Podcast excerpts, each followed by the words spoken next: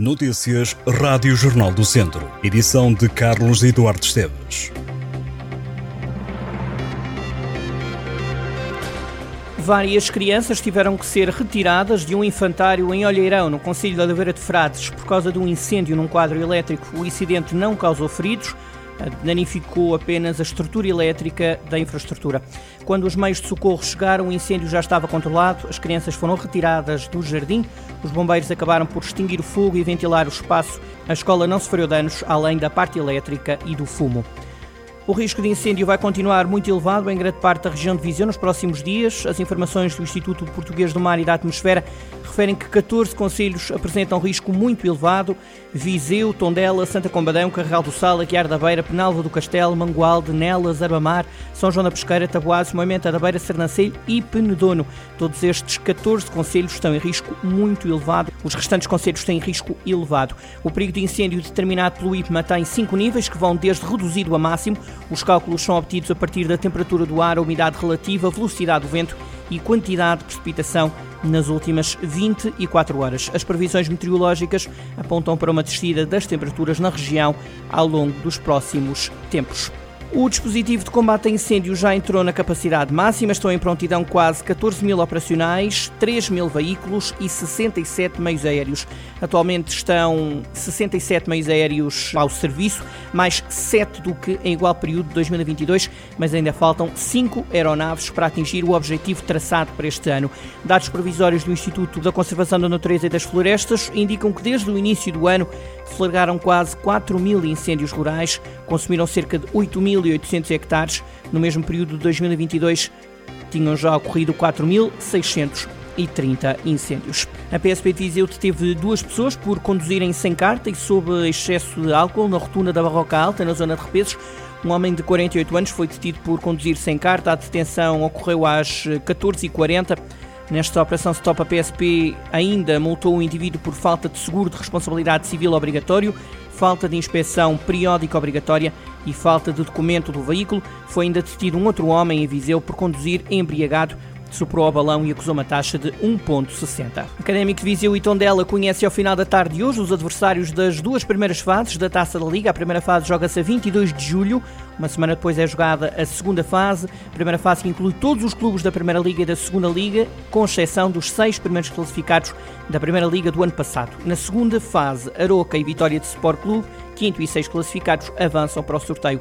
Ambas as fases da Taça da Liga são jogadas a uma só mão.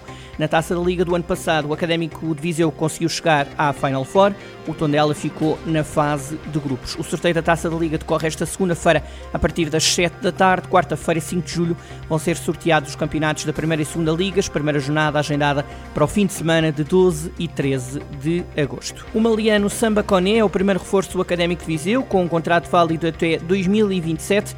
O médio chega do Futebol Clube do Porto Bem, que esteve nas últimas duas temporadas, depois de se ter estreado no futebol europeu ao serviço dos espanhóis do Alavés na equipa B.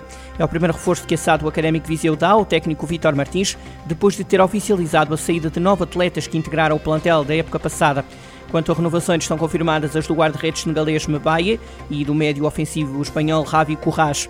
O plantel do Académico Viseu já regressou ao trabalho para uma pré-época que entre 6 e 15 de julho inclui um estágio na Alemanha, nos arredores da cidade de Munique.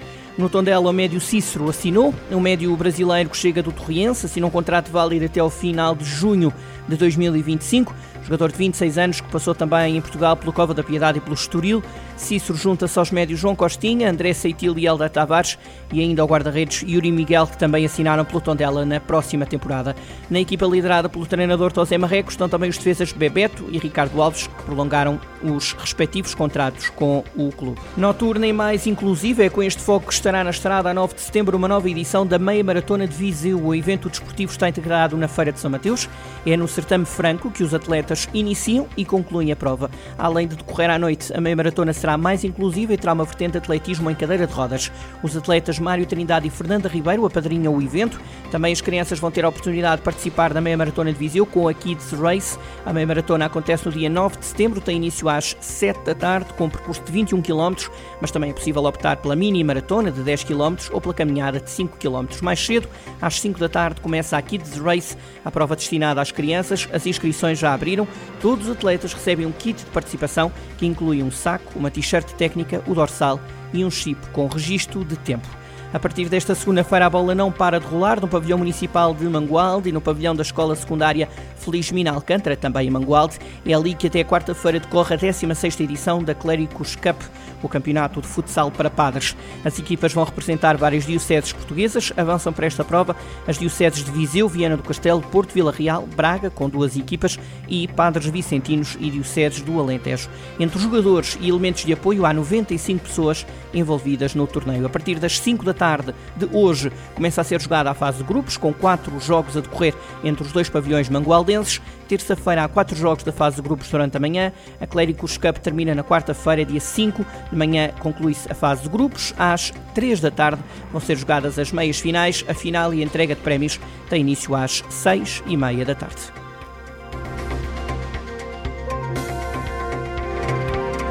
Estas e outras notícias em jornaldocentro.pt.